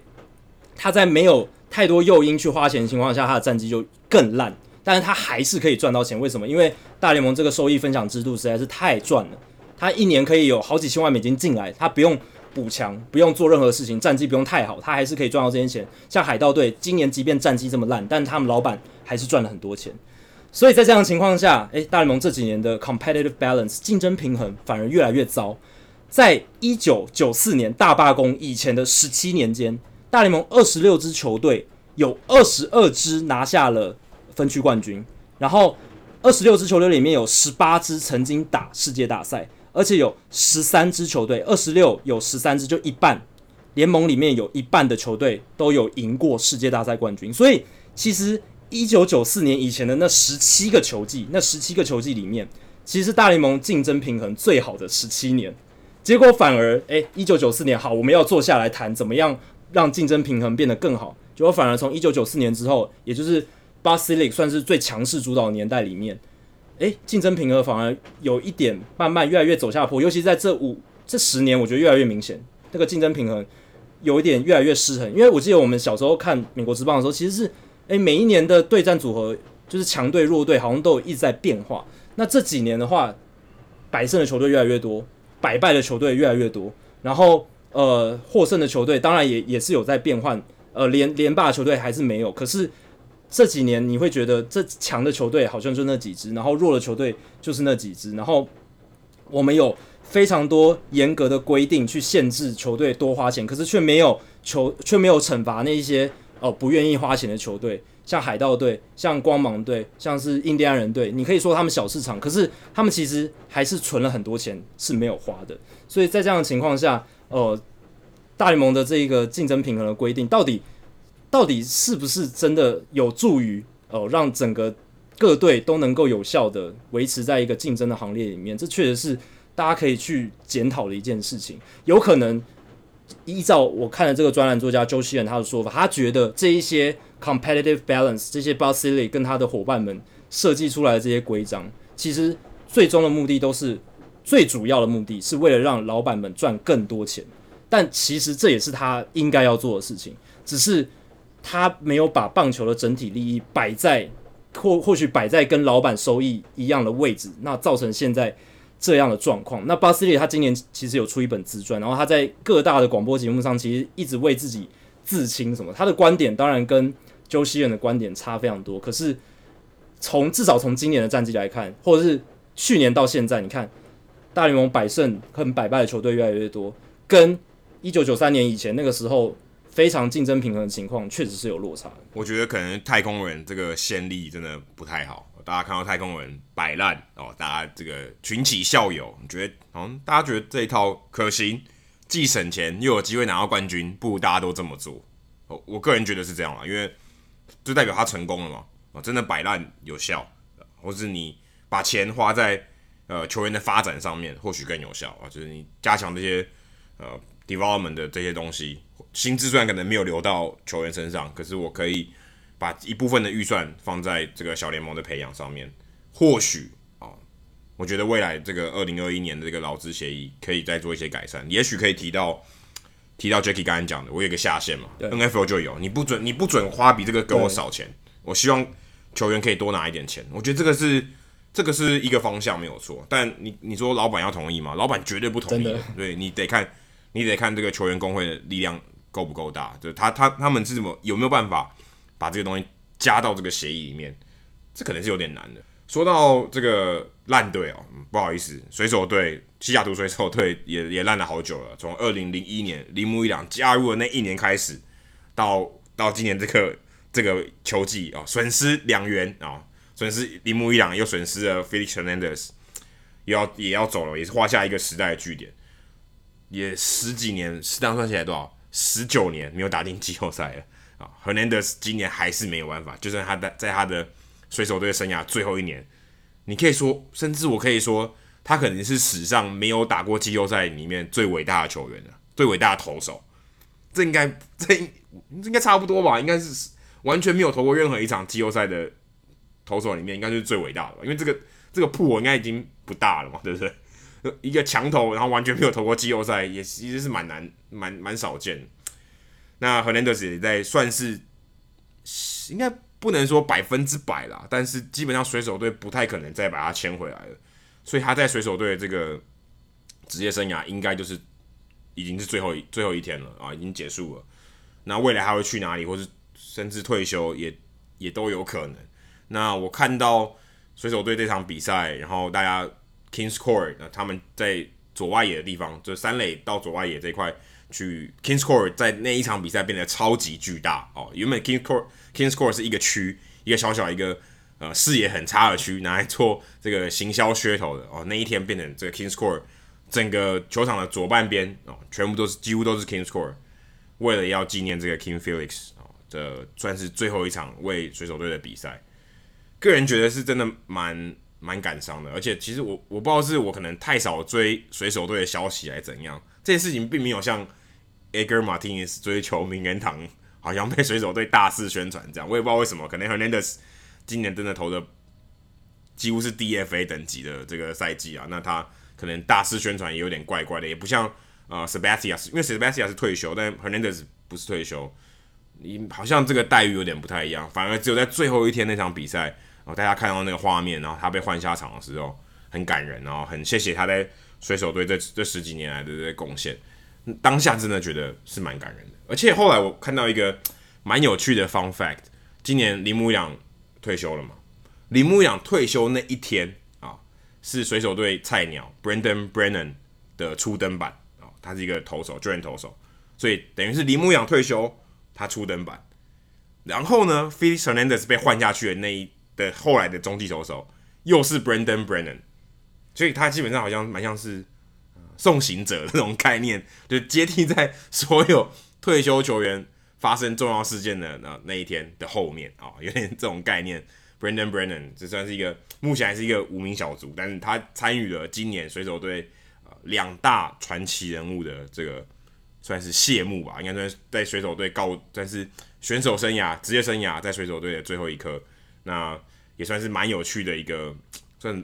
算一个小小的 fun fact。那看到 Hernandez 退休，算是离开水手队，今年红人队的这个播报员 Marty 也是叫 Bren Brennaman 啊，Brennaman 跟 Brennan 差一个字，Marty Brennaman 也也宣布要退休了。我记得看我看到他。最后一场比赛，他 check in 的时候，其实真的蛮感伤的。你像一个播一个播报员，可以播四十六年啊、几乎是我跟 Jackie 加起来年纪啊、哦，没有没有那么没有那么少了。但是四十六年也是相当不简单，谁的工作可以做四十年呢？对不对？真的同一份工作做四十年，而且是红人队，你看大起大落，哇，简直基本上就是，我觉得甚至有可能他的这个纪念的意义，可能比红人队。那些名人堂球员应该要有相同的地位，就是你他一个人，他也等于为红人队效力了四十六年。可能很多人想到红人队，想到的是 Brennaman，对，而而不是那，因为每一个人的世代看到红人队的球星不一样嘛。你可能看到的是 Joe Morgan，我可能看到的是 Joey Votto，对不对？可是今天辛辛那提，辛辛那提所有人看到想到红人队，听到的就是 Brandon Man 的声音，就好像道奇队就想到 Vin Scully。我觉得这是真的非常不简单，尤其我跟 Jackie 都在算是体育的媒体产业里面，哇，你要做四十六年，真的是一件非常非常不简单的事情。你等于跟那个球队共存了四十六年，你就想他几乎跟水手队一样老，诶，对啊，他他工作时间几乎跟水手队一样长，这有多不简单？对啊，真的是很夸张了。那先讲一下。水手队是一九七七年扩编，所以 Marty Brennaman 他工作的时间比水手队史还要长，这是确定的，超厉害。对，那 Felix Hernandez 也很不简单啊，他的这一个在水手队，虽然应该是最后一场出赛。那 Fangraphs 的总编辑 Meg Rowley 这一个总编辑，他有发了一篇纪念文，因为 Felix Hernandez 是他最喜欢的球星，因为他是一个水手迷。那我看了这篇文章也是觉得蛮感动，因为他这篇文章其实没有列出什么哦，Felix Hernandez 什么丰功伟业，几乎完全没有提到任何 Hernandez 的数据，他就是写说 Felix Hernandez 怎么跟他这个人生连接在一起，他在人生哪个阶段看到 Felix Hernandez 什么样的表现，哪一场比赛，然后呢，他那个人生阶段在干嘛？那 Felix Hernandez 的表现带给他什么冲击？他当下心里的感受？还有他如何影响他后来的心境，影响他后来的人生？因为他本来是一个在呃高盛这个银行产业、这个金融产业工作的一个人。那他后来因为 Felix Hernandez，因为水手队，他爱上棒球，然后他最后变成了 FanGraphs 的总编辑，这一路走来的一个心路历程，这样都是跟 Felix Hernandez 紧紧牵连在一起。那我看到这篇文章也很有感，因为这对任何你曾经喜欢过一个运动员，把一个运动员视为偶像的人，应该都很有感。因为像我自己，我是喜欢 ERA Alex Rodriguez，那我是从学生时代，诶，每一个阶段他的那个表现怎么样，然后那时候也是如数家珍，然后他表现好的时候，我也会很开心，然后在。心情难过的时候，也会想到，诶 ERA 他今天打得很好，其实也没有那么值得难过，所以就是有各式各样的情绪哦，跟这个球员其实是牵扯在一起的。虽然那个时候其实对 ERA 这个球员只是看他的场上表现，只是一个崇拜，可是哦，对一个年轻的人来讲，一个小小学生、一个国中生、一个青少年来讲，那个影响力还是很大的。那接下来就是看 Felix Hernandez 他还会不会继续投球？嗯，因为他今年成绩确实是不太能看的，然后。呃，如果他不改变自己的投球模式，或是改变哦、呃、他的配球策略的话，他是不能在大联盟生存，也不会有球队要他的。呃，比较严格来讲，应该是这样。那如果他接下来要继续在其他球队生存的话，他一定要试图改变哦、呃、自己的投球方式，增加新的球路，呃，减少速球的配球，或是进垒点要做做一些改变，配球策略做一些改变。那再来一个问题是，好，如果 Felix Hernandez 他以现在五十点二的 WAR 值就这样退休的话，他能不能进名人堂？我觉得真的是非常非常边缘。呃，我不能百分之百的说他没有机会，可是我会说他要进名人堂还需要再累积一些东西。在我目前的标准来看，他还差一点。所以这个我觉得未来我们还能继续再讨论说 Hernandez 他能不能进名人堂这件事。至于 Marty Brennaman。我是有看到哦，MLB Network 还有现在 ESPN Sunday Night Baseball 周日棒球夜的赛事主播 Matt Vasgersian，相信大家如果是有看 MLB 官网的 highlight 的话，应该会常常听到他的声音。对，你怎么记？你怎么会念他的名字？他的名字有够难，Matt Vasgersian 都对，他自己他连他自己都叫 Matty V 了。对啊，就是他的名字是比较难拼，也比较难念一点。但是他是一个非常成功的一个主播，然后他年轻的时候是从红人队的小联盟。播报员开始做起，所以 Marty Brennaman 对他的影响非常大。他也在这一次呃 Marty Brennaman 要退休的时候，他自己写了一个专题，然后向他致敬，这样也写得非常感人，也写到 Brennaman 如何影响年轻的播报员的他，年轻播报员的 Vasgersian，然后让他哦、呃、有一个典范可以追寻，然后最后成为一个非常杰出的棒球赛事分析师还有播报员这样子。那 Brennaman 他最有趣的是他跟 Joe Nuxhall 这一个大联盟史上很知名的一个投手搭档播报了三十一年，这个是大联盟史上最久的播报搭档。你想想想，Adam 已经说了嘛，你一个工作四十年很困难，这个大家知道了。你要跟另一个人搭配在一起，然后一起工作三十一年，真的是太了不起了。我跟 Adam 可能只有五月天做得到吧？对啊，真的啊。你看我跟 Adam 做这个 Podcast 做了两年多。你你也会觉得哇，我们已经做了好像两辈子的感觉，就是很久了一段时间了。就是我我会觉得我们做了一百三十多集是一个很长一段时间，可是也才两年多而已。人家 Brand 他们是我们的十五倍，十五倍，而且他们是每一天，几乎每一天嘛，棒球赛季几乎就是每一天都。没有，可可是这样讲有点不太公公平，因为他们休赛季不用播。对，他们休赛季不要播，可是他们赛季期间是几乎每一天都要工作，而且一坐下来就是可能两三个小时以上，所以这是更了不起的。那 Joe Nuxhall 他是何方神圣？他是。大联盟史上最年轻登上大联盟投手，他十五岁的时候就登上大联盟。为什么？因为一九四四年二战时期的时候缺球员，然后最后他们必须破例呃任用 Joe Nuxhall，这个那个时候才十五岁，对同工没错。然后他有一个 quote，他有一个引言非常有趣的是，他那个时候就是上大联盟前两个礼拜，他还在对呃九年级的投手，就是学生 学生联盟的投手投球，然后就两个礼拜之后，哎、欸。一上来，他看到的是名人堂打者 Stan Musial，哇，这很夸张，就好像你前一天在打黑豹旗，然后隔一天你在对彭政闵投球，差不多的概念，对陈金峰投球这样子。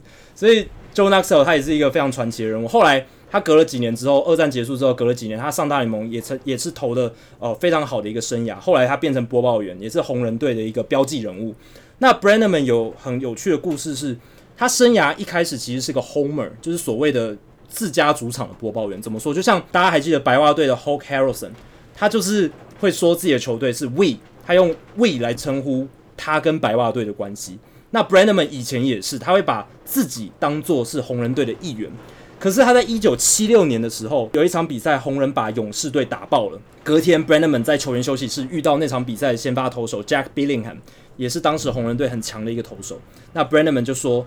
哎、，Billingham，我们昨天打得真不错。”他用 “we” 这个字，结果 Billingham 回问他说：“我们，哎、你打了几支安打？”意思就是说。你根本不是我们的一份子，你只不过就是个播报员而已。你为什么要把自己当做好像是我们球队上的一个人？那那一次的经验对 Brennaman 冲击非常非常大，所以从那之后，Brennaman 就不再用我们来指他跟红人队的关系，而且他播报变得尽量客观。他觉得自己是一个希望红人队赢球的客观主播，他会毫不犹豫地称赞红人球员。可是当红人球员表现不好的时候，他也会保留批评红人球员的权利，像是。他曾经批评常，他以前常常批评 Joey Votto，他觉得 Joey Votto 太爱选保送，在垒上有人的时候不够积极，出棒不够积极，不够资格当一个所谓的真正的三四棒的强打者。他觉得他有点太自私，只是为了自己的上垒率，然后没有打点不够多这样子。其实 Vato 对 Brennaman 对他这样子的评价其实不理解。有一阵子其实 Vato 是对 Brennaman 不，不爽的，可是后来。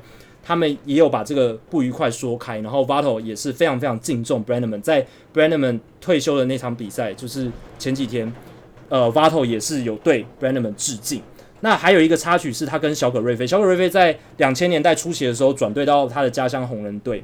那小葛瑞菲有一次他出局，就是打了一个滚地球出局，没有权利跑垒，然后 Brennaman 在广播中就批评他。那小葛瑞菲后来就非常不爽，而且在记者面前直接跟 Brennaman 吵架，成为。当时的轩然大波。那 Brennaman 那个时候吵架的时候，跟他跟小葛瑞菲说了一句名言，他说：“我比你早来到红人队工作，我未来也会待得比你更久。”哇，非常呛的一个名言。那那句话也成为一个很有名的 quote。但后来，呃，小葛瑞菲也是非常尊敬呃 Brennaman，因为 Brennaman 其实他说那些批评的话是还是主要还是出于好意，也希望能够成功呈现一些客观的事实给观众。这样，后来呃。小葛瑞菲被交易到白袜队的时候，他甚至是第一个告诉 Brennaman 这个消息的人，在所有媒体都还不知道之前，小葛瑞菲先跟 Brennaman 讲了这件事情，代表对他的敬重。所以 Brennaman 是一个很厉害的传奇人物啦。他虽然呃，因为台湾比较少播报，呃，比较少播红人队的球赛，那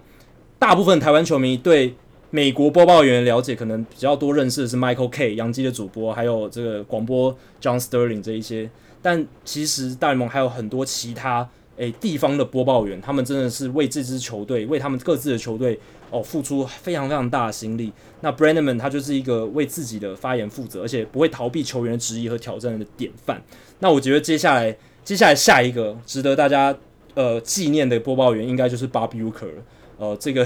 Bob Uecker 更厉害，他从一九七一年播报到现在，他现在八十五岁，他已经播报四十八年了。所以 Brennaman 跟 Bob Uecker 应该是仅次于呃 Vin Scully，Vin Scully 是播了六十几年嘛，快七十年。但 Vin Scully 的应该追不上，绝对追不上，应该后无来者，绝对是后无来者，也前无古人。Uecker 要播到一百岁，对，一百岁不可能的，要命的吧？对，所以我说他们就是仅次于啊，应该是没有办法超越。但 Bob Uecker 到八十五岁还在播这件事情。哦，也是令人匪夷所思。而且你听他播报的时候，他那个中气，你你没办法想象他是一个八十五岁的老人，他现在中气还是非常足。他也当过球员啊，对他当过球员，身体身体素质应该不差。对，所以 Bob Uecker 也是我非常佩服的一个播报员。如果你有去 Milwaukee 去 Miller Park，记得走到本垒后方啊、哦，最上面最上面最上面最上面的地方，Uecker 那边有一个他坐在那边的雕像哦，记得去跟他合照，那个还蛮有趣的。去播报员，而且他还在哦，他还在播哦。但是他却放一个雕像在那边。对，我记得你的球场单元很古早的球场球场单元有提到这一个，有提到这个。哎、欸，其实其实这样讲一讲，球场附近有播报员雕像的还蛮多的。嗯，其实还蛮红雀也有，然后有 Buck 嘛，然后呃 Harry Carey 在小熊队的也有，我记得很多。对，因为我好像没有，因为这些播报员对他们当地的社区影响力真的太大了。那些可能比球员还对，可能比球员还大。所有人就是听他们的声音长大的，他们而且每一天耳濡目染，那个影响力真的非常大。还有 David Niehaus，对，Niehaus 他是广播的，对对对，他他在球场里面水手队他的这个水手队的，对啊。刚刚 Jackie 讲到，其实我影响我最深的是当 Orsillo，就是红袜队的这个播报员，现在已经是教士队了。所以后来我我遇到他的时候还。我还就在啊、呃、马林鱼的比赛之后赛后，我在那边等他啊，球队大家都走了，我也要走了，我在那边等他，都可以跟你合照，你是我的英文老师，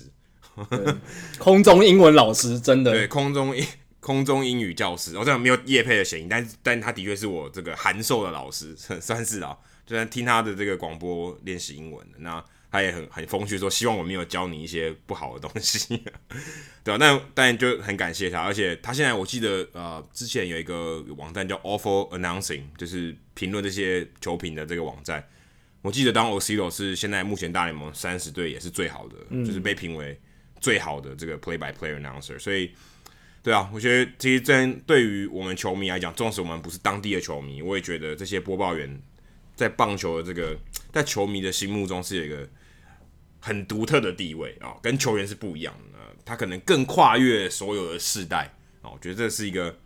非常非常不简单的事情。对，我再推荐一个，就是白袜队的。电视播报员叫 Jason Benetti，他播报也是网友里面评价算是非常非常好，因为他不像比，他比较不会做出一些没有立论根据的偏颇的播报，然后他非常会引用一些最新的科技科科技的数据，还有一些科学化的分析，这样子，所以。呃，Jason Benetti，大家如果有兴趣的话，也可以多听他在白袜队的播报。对，你可以买大联盟的 MLB TV。对，怎么好像夜配？但是你可以买那个，但后来你就可以，你可以听到至少呃美国当地的这转播。嗯、呃，当然我们也很推荐呃现现在这个台面上这两家电视台啊，你也是可以去看的。但是你可能听到就是中文的转播，当然也很好，对不对？真宫也是我们这个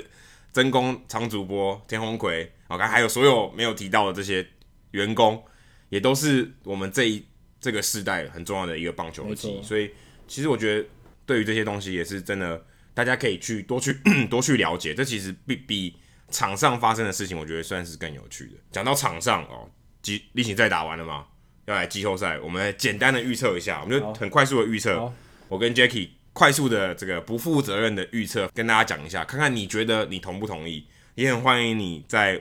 呃今天这篇贴文这个这个。这一集的贴文下面，诶，去留言，你觉得你的看法是什么啊？你预测的结果是什么？但你可能听到这集节目的时候，也许已经打完外卡赛了啊，分区系列赛可能打到一半，甚至打到冠军赛了，没关系，可以来检验我们了。对，你可以来检验我们了。OK，好，我现在来说，美联外卡其实也是后天就要打了嘛。运，我觉得我个人是比较看好爆冷啊，就是运动家，我觉得是。有机会，因为运动家最近真的蛮火热的，人家打线真的太猛了，打尤其前段的打线，如果他们前四棒能打出一些分数的话，诶、其实运动家后这个后防其实不错啊。如果他们先发投手能撑四局、撑五局，我觉得运动家的胜算是蛮高。当然，他们面对到的是 Charlie Morton 啊，Charlie Morton，当然也不一定嘛。我觉得他再强也是会有爆的机会。那我个人是。觉得运动家也许有爆冷的机会，而且运动家在主场，我觉得这有一点主场优势。再就是国联的外卡啊，觉得这个国民对酿酒人，我觉得是没什么太大悬念的。国民派出 Max Scherzer 啊，Martinez 还 Dave Martinez 还说 Strasburg 跟 Corbin 都会在牛棚待命。那我有三个巨头投那场比赛，酿酒人你还用玩吗？啊，你还你也没有 Yelich，你你一个人就算 Yelich 四个打出都全垒打。也很难赢吧？我觉得也很难赢啊，所以国民应该可以过外卡这一关。那美联分区系列赛啊，我看好是太空人。太空人其实基本上大家都看好。那另外一边洋基队双城啊，我是比较看好双城。如果今天嗯洋基队的投手，我觉得先发投手相较起来，何曼收何曼没办法投了吗？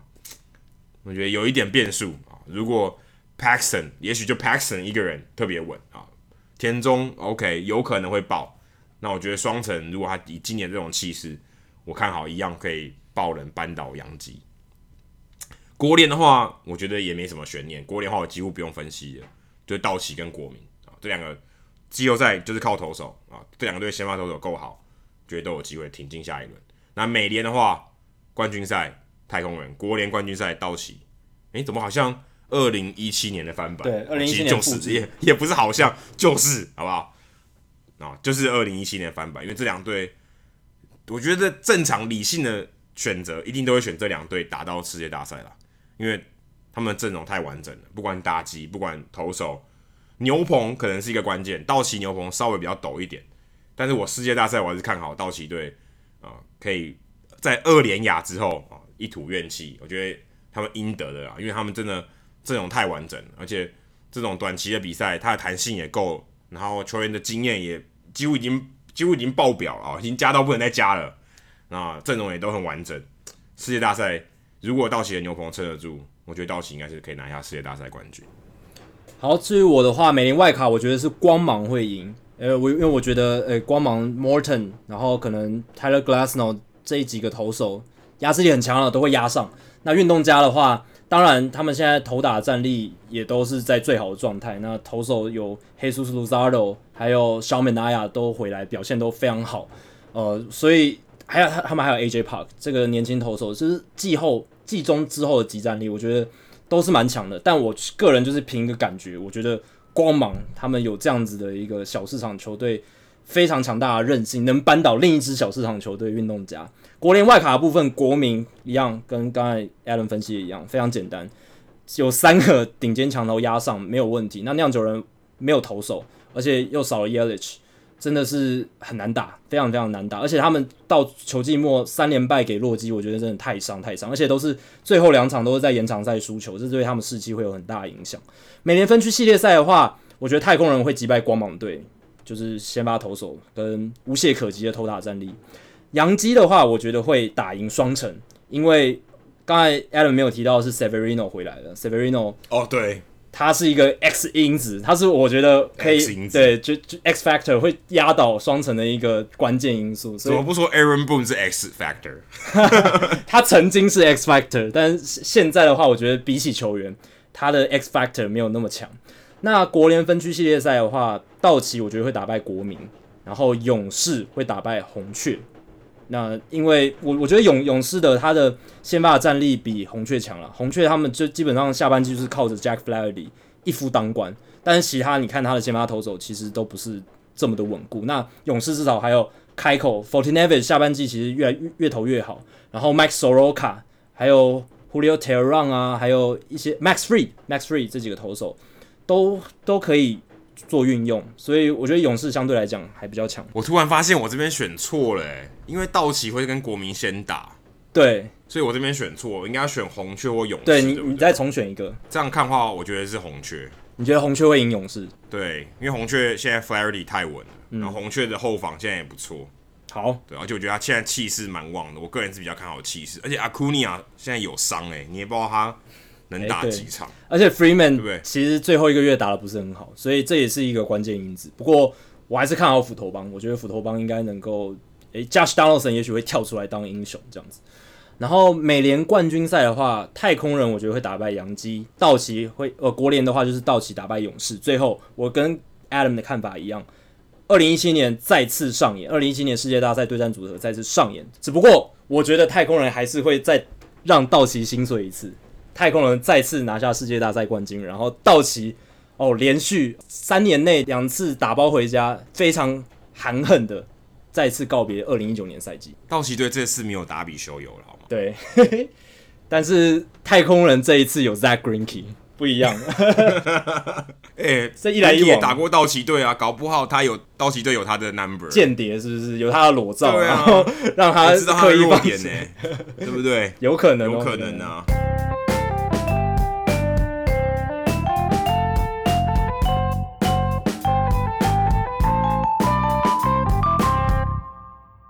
好，接下来进行本周的转学生周记。Adam 这个礼拜要分享什么事情呢？这个礼拜哦，其实我也没有太多变化，哎，还是在访问张玉成啊。张玉成现在大概我在这一个月大概跟了快二十天，好，二十天每天都要访问张玉成。其实对于一个体育记者来讲，对于他，对于我，我觉得都蛮困难的，因为你要想，这算是一个。简单的吐苦水，不会吐太多啊、哦。就是你每天要访问同一个球员，然后如果他有表现没表现，有上场代打或代跑或代守，然后你要尽可能去访问他，其实对他来讲也是一个蛮大的负担啊。对他来讲也是蛮大的负担，因为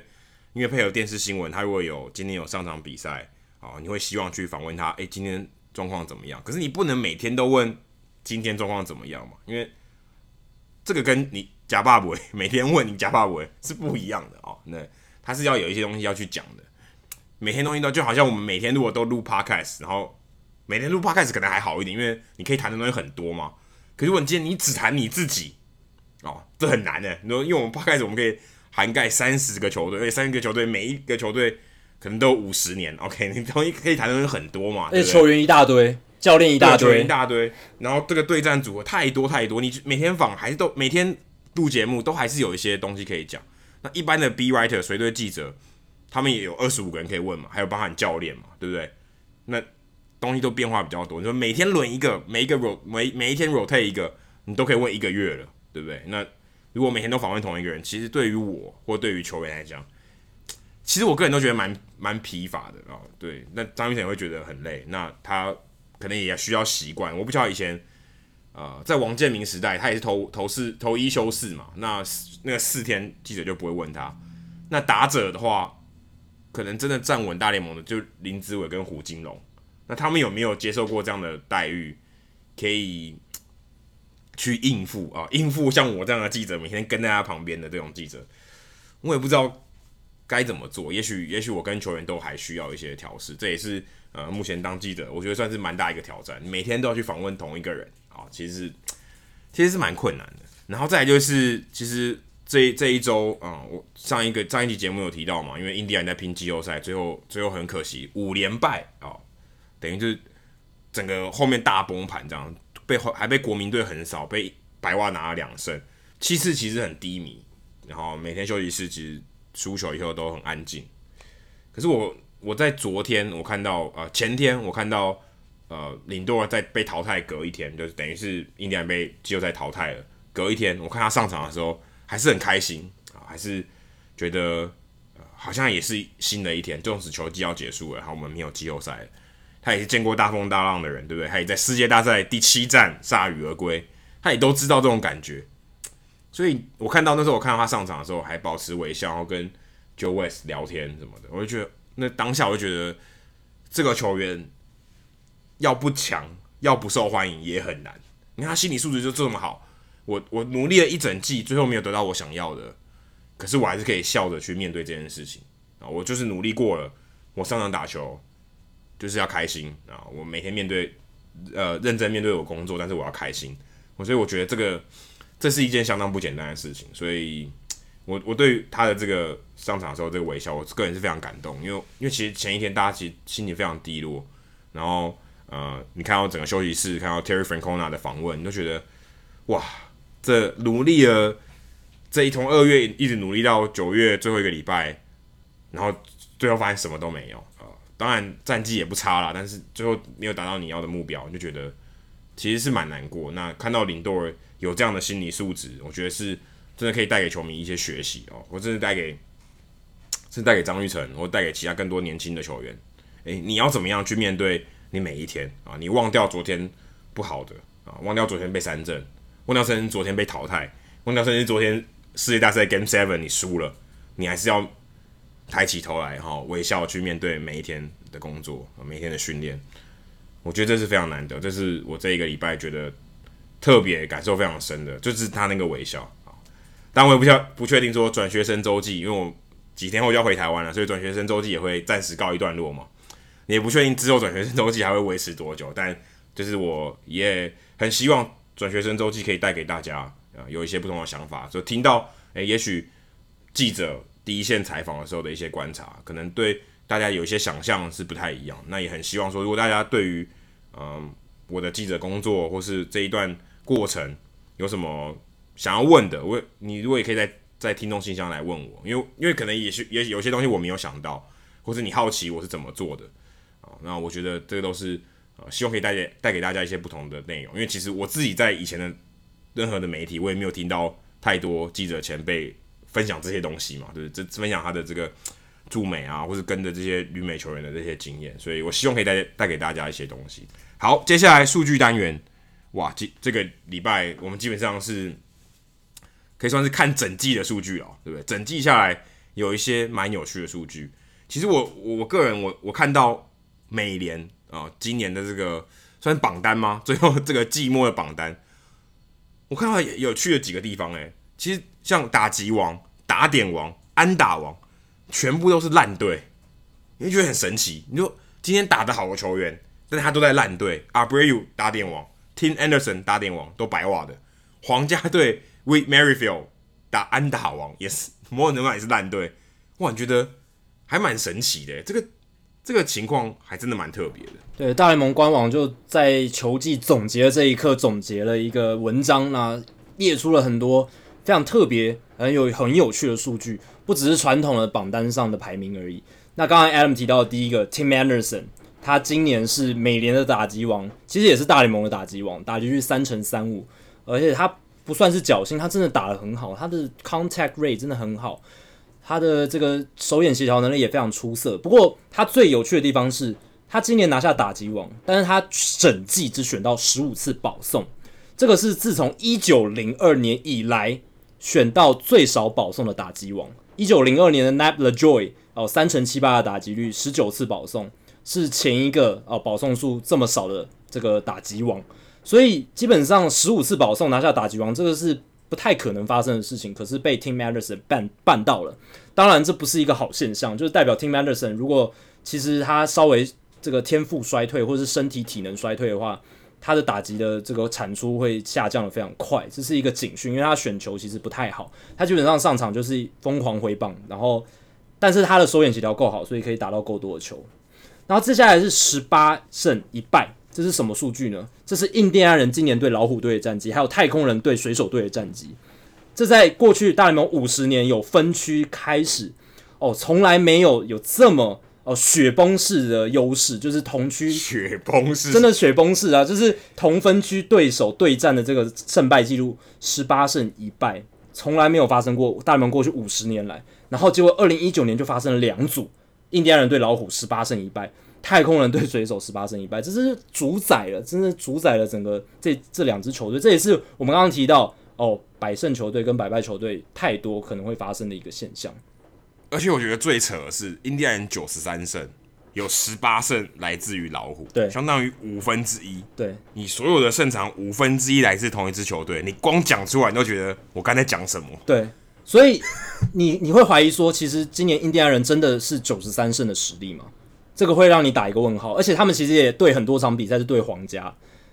皇家也是一支弱队嘛，白袜也相对是一支弱队，所以但他们对白袜打的还比较差，对，胜率还低于五成，所以印印第安人基本上他们今年的九十三胜战绩可能是有受到老虎队的一个碰风，有有一点的，他们今年的这个整体的实力灌水了，对，有一点灌水，那擦边没有进季后赛还是非常可惜。那接下来是十四哦，这个是大联盟今年 Gerrit Cole。他今年有十四场先发，三振十名以上的打者，而且没有，呃，而且投出一次不到两次的保送，一次含，然后一零次保送这样子，十四场，那这个是大联盟史上单季最多，十四场先发，十次以上三振，然后不到两次的保送，那超越的是二零零二年的 Kurt Schilling。二零零二年 Kurt Schilling 有十三次这样子的比赛，那 Verlander。呃，这个礼拜也成为史上第二个在同一场比赛投出生涯三千 K 跟单季三百 K 的投手。两千年的 Randy Johnson 也有达成这个记录，这个很难哦，这个要那一季投的非常好，而且你的生涯也要刚好累积到三千 K。那 v e r l a n d 这真的很难，代表他他也要投的够久，对，也要够久，要够老诶，够健康，生涯可以投到投到那个长度。那 v e l a n d e r 也跟 Gary Cole 成为史上第二队单季三百 K 的队友，这个其实我们之前数据单元已经有在追踪的。二零零二年 Randy Johnson 跟 Curt Schilling 是大联盟史上第一队单季三百 K 的队友，那 v e l a n d e r 跟 Cole 成为史上第二队。Verlander 最后一场比赛十二 K 赶上了三百 K，真的是非常厉害。那再来是五十八，其实大家一直没注意到小熊队的 Nicholas Castellanos，他今年打了五十八支二垒安打，这是一九三六年以来单季。第二多的二垒安打数，诶，呃，一九三六年以来单季最多的是两千年的 Todd Helton 五十九支，那今年的 Nicholas Castellanos 他默默的打出五十八支二垒安打，所以表现算是非常出色。他在季季末应该拿一个超大的合约，我觉得应该可以。可是他的手背太糟糕，这是他的一个 DH 吧？对，DH 在每年可以打一个 DH 还不错。对，每穷人算穷人版的 JD Martinez。对，穷人版 JD Martinez。那接下来是十三。这个是什么数字呢？是大联盟今年轰至少五轰，但还是输球的次数。所以今年有十三个球队，是应该说十三个球队不一定是不同的，但是就是发生十三次这样子的状况，轰了五支全垒打，但还是输球。大联盟之前的单季纪录是两千年的九次，今年直接上升到十三次，创下大联盟新纪录。然后接下来是一百七十七，这是 y o d a n Alvarez 太空人新人打者古巴飞弹，他的 WRC Plus，WRC Plus 就是呃加权得分创造指数，是 Fangraphs 的一个像 OPS Plus 的一个数据，就是能指出你的攻击火力比联盟平均高出多少。那 y o d a n Alvarez 今年一百七十七，代表他的攻击火力比联盟平均高了百分之七十七。那他是哦大联盟史上自一九一一年就是 Shoeless Joe Jackson 以来，就是 WRC Plus 最高的新人。那单季的这个打席数最少两百五十以上的这些打者里面，这些新人打者里面，所以 Alvarez 他真的是大联盟今年哦表现最好的新人打者，而且是在季中上来一路杀到季末都打得非常非常好，而且太空人的打线季中有一段时间伤兵很多，也是被 Alvarez 整个撑起来的。然后再来是十五，又是十五是。单一球队单场被三振至少二十次的次数，这个也是一个哦大联盟的新纪录。今年大联盟有十五次发生有一支球队单场被三振二十次以上，非常非常可怕。这也是三振年代的一个指标吧。那之前单一球季最多单一球队单场被三振二十次以上的记录是几场呢？呃，总共是七场而已。所以今年是 double 再加一，总共有十五支球队面临到这样的情况。再来是负两百二十一，这个是老虎队今年在主场的得失分差，这个是大联盟史上单季最烂的主场得失分差。他们在主场整打到烂到无以复加的地步，是一八八三年以来最烂的得失分差。大联盟 Modern Baseball 有史以来最烂的负两百二十一分，非常非常可怕。老虎队今年是烂到谷底。接下来一个数字是零，是 Roberto Perez 他的补役次数。Roberto Perez 今年打击上有个大爆发的表现，他今年挥出了二十几支全垒打，是他以前生涯的好几倍，以前生涯最多的好几倍。而且他今年的捕手的防守的效率啊，防守的价值也是非常非常优异。他今年 WAR 值在 Baseball Reference 逼近四，是明星等级的水准，默默打出来。他今年取代 Young Gomes 成为印第安人的主战捕手，表现非常出色。那他是大联盟史上第四位单季。接至少九百局，而且还没有补役的捕手加入的行列是 Johnny Bench 名人堂球星，然后还有 Milt May 一九七七年的老虎队，还有 John Flaherty 一九九五年的老虎队，所以 Roberto Perez 也加入了一些非常优秀捕手的行列。然后五十七点三是今年 Fangraphs 统计出来，今年大联盟所有新人野手产出的 WAR 值是五十七点三，这是大联盟史上单季第二高的，仅次于二零一五年的。呃，那个梯次，二零一五年有 Chris Bryant、Carlos Correa、Francisco Lindor 这一些，所以他们那一年的新人野手 WAR 值会比这个五十七点三更高。可是今年大联盟的新人野手也表现非常好，五十七点三的 WAR 值，零点七四是柳贤镇今年在日常比赛的 ERA 零点七四啊，他总共有六十一局在日常投球，然后防御率非常低，只有零点七四，这是大联盟哦史上。至少投五十局日常比赛最低的 W 呃 ERA 最最低的防御率，前一个记录是哦 Tim Wakefield 一九九五年他在红袜队日常比赛五十点一局零点八九的 W 呃 ERA 防御率，所以柳贤镇今年其实在日常表现得非常好，他在晚场的 ERA 是三点一一，所以诶季后赛应该是没有打日常的比赛吧，所以在这样的情况下柳贤镇可能很难发挥他。最最大的优势，而且他在西岸啊，西岸不会打五场，对，西岸不会打五场，所以柳贤镇看来没办法发挥他在日常的压制力了。然后再来是零，是大联盟这个太空人队，他们今年没有任何的故意四坏球保送。这个其实我之前在数据单元有提过，AJ Hinch 他彻底贯彻了数据派，他完全不执行故意四坏球保送，而且因为他是在美联，所以更有理由去做这件事情。那这是一九五五年。故意四坏球保送变成官方正式记录以来，史上第一次有球队完全单季没有任何的故意四坏球保送。而且太空人今年很强的是，他们是大联盟史上第一支单季投出最多次三振，但是打者被三振数最少的。他们今年投手投出一千六百七十一次三振，大联盟第一；打者被三振一千一百六十六次，全联盟最少。这个组合，我觉得几乎就是足以让他们变成大联盟最佳球队的一个。印证啊，然后最后我想分享的是，花钱不能保证战绩进步。费城人今年砸大钱补进了 Bryce Harper 嘛，但是他们还是没有打进季后赛。如果我们看历史，追溯到二零零一年，大联盟总共有六十六支不同的球队增加年度团队薪资至少百分之三十，但是其中只有二十七支球队在增加薪资的隔年提高胜场数，高达三十四支球队隔年的胜场数其实是变少的。然后有五支球队隔年战绩不变，所以这六十六支球队平均来说，隔年只会增加零点三场的胜利，几乎是可以忽略的幅度。所以你就算大幅提高你的团队薪资百分之三十，完全也不代表你接下来胜场数会增加。像今年的费城人、酿酒人、运动家，就是团队薪资较前一年增加至少百分之三十的球队，但是这三支球队没有一支的战绩进步的像他们这些薪资增加幅度